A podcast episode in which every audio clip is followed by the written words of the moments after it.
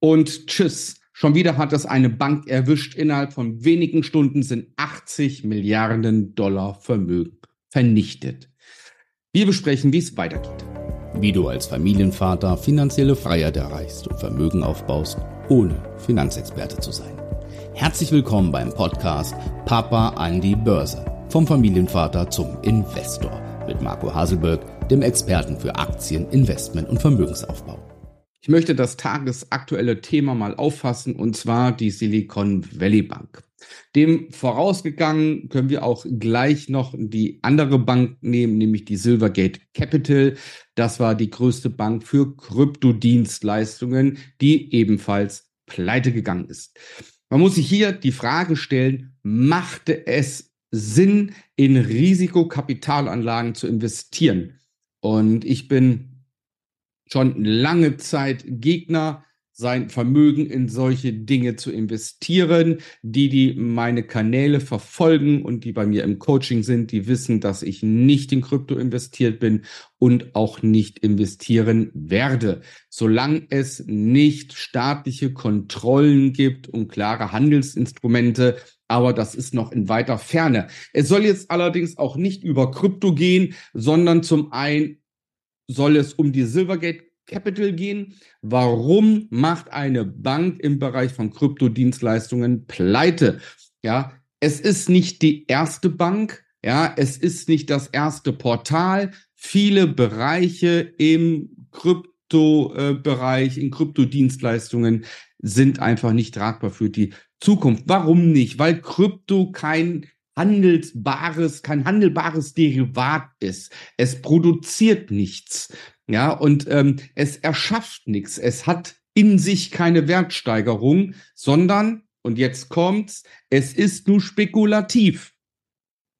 Weil der Wert der Sache bleibt gleich. Und der Wert steigt nur, wenn von außen Leute kommen, die einfach bereit sind, mehr für dieses, ja, für den Bitcoin, Ethereum etc., um dafür, für diesen Krypto einfach mehr zu bezahlen. Aber in sich fehlt einfach die Werthaltigkeit.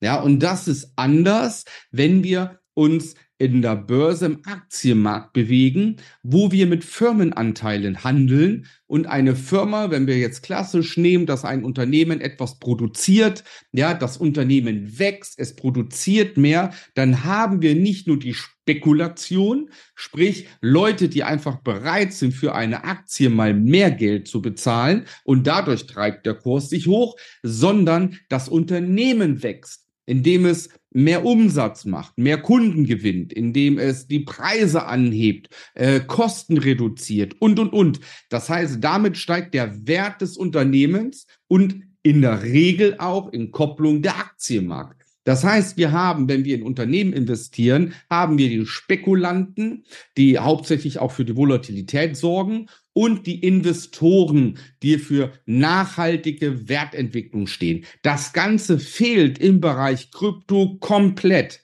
Ja, komplett. Da bewegen sich fast ausschließlich Spekulanten. Und ähm, da macht es sehr, sehr schwer, mit einmal mit seinen üblichen Regelwerken und Handelsplänen zu agieren. Und zum anderen fehlt mir da absolut die Nachhaltigkeit.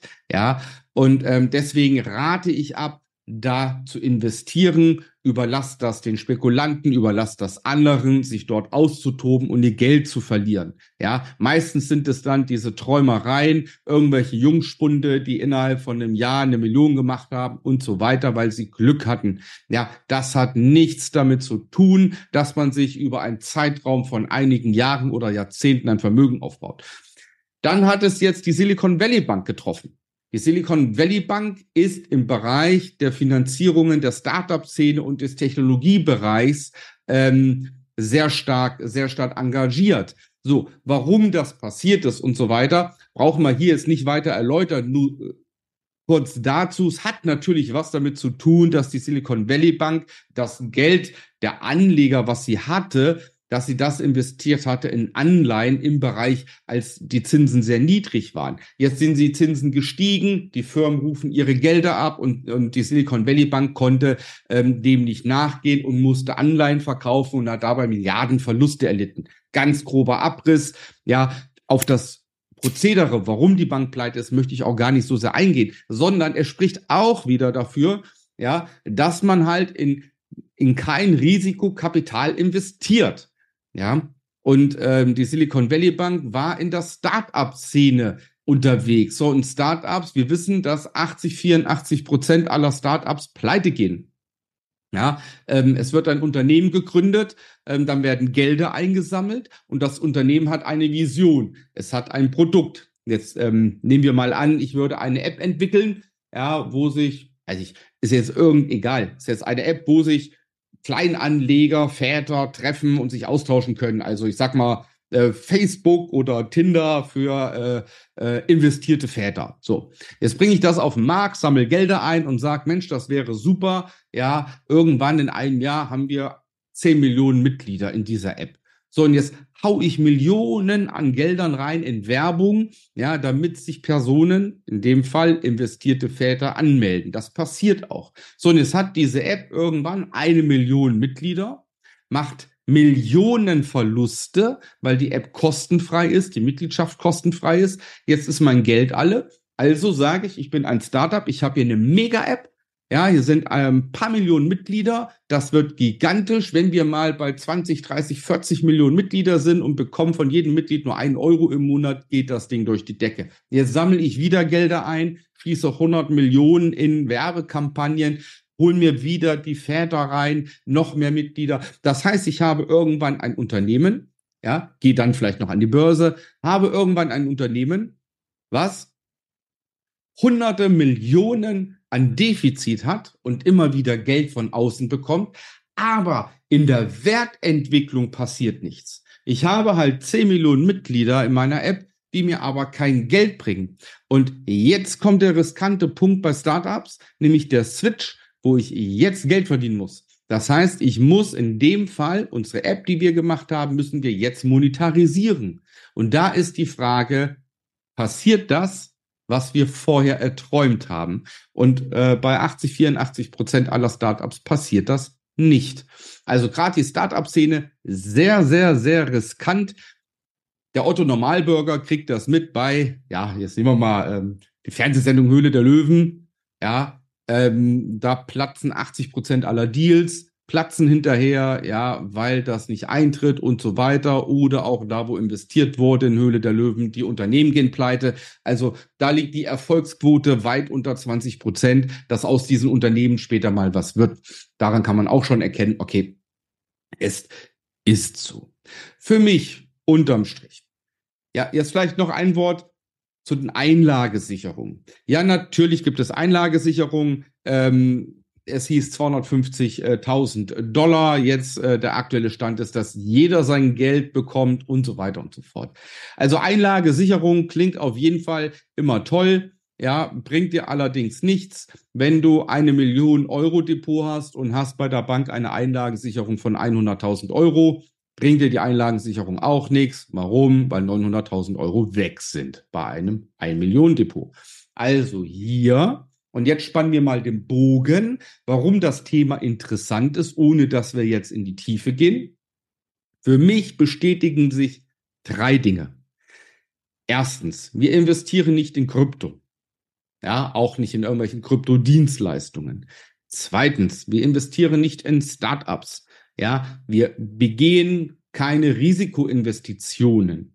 Ja, und der dritte Punkt ist, ich suche mir Banken und Broker, wo ich die größte Wahrscheinlichkeit sehe, dass sie nicht pleite gehen. Ja, das heißt, alle Neo-Broker, Smart-Broker, wie sie alle heißen, ja, in die ganzen kleinen GmbHs, die irgendwelche Tochterfirmen sind von großen Banken und die werben dann mit von Tochter der Deutschen Bank und schlag mich tot. Aber letztendlich sind die eigenständig, eigenständige GmbHs, ja, und wenn sie kaputt gehen, gehen sie kaputt. Und dein Geld ist weg.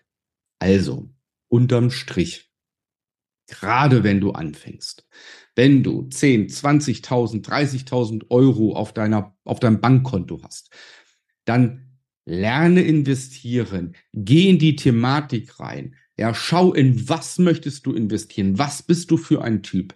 Natürlich kannst du auch Risikoinvestitionen machen, aber dann bitte berechne es vorher. Geh berechnet ran an die Thematik. Und das möchte ich hier zum Anlass nehmen und ähm, dich auch warnen.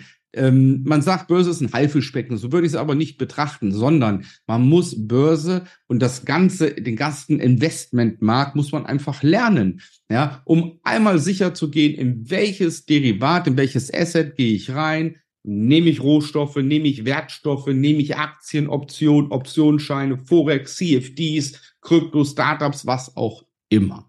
Ja, wichtig ist immer Geldmanagement, dass du alles kalkuliert hast, dein Risikomanagement, dass du weißt, was du tust, ja, und auch mit Verlusten rechnest. Wenn du dein Geld sinnvoll investieren möchtest, langfristig und erfolgreich, dann lerne es bitte. Dazu kannst du dich auch bei mir sehr gerne melden. Geh jetzt auf www.marcohaselberg.de, trag dich dort zu einem kostenlosen Strategiegespräch ein, dann schauen wir, ob und wie ich dir helfen kann. In meinem Coaching lernst du ganz genau, wie du Vermögen aufbauen kannst. Du lernst, in was du dein Geld investierst. Du lernst, wie du deine Ziele definierst. Du lernst, wie du deine Ziele erreichst. Sprich, wie kann ich die Rentenlücke schließen? Wie kann ich mit 60 in Rente gehen? Wie kann ich mit 50 meine Arbeitszeit reduzieren? Wie kann ich im aktiven Aktienhandel im Hier und Jetzt Geld verdienen? Das Ganze bringe ich dir bei. Ich mache das seit 25 Jahren, seit 1997. Und nur mit so einem Wissen kannst du an die Börse gehen. Alles andere ist Harakiri und du wirst dein Geld verlieren. In diesem Sinne wünsche ich dir weiterhin viel Erfolg, wenn du schon dabei bist. Und wenn du noch nicht dabei bist, erwarte ich, dass du dich bei mir meldest. Bis dahin, dein Marco.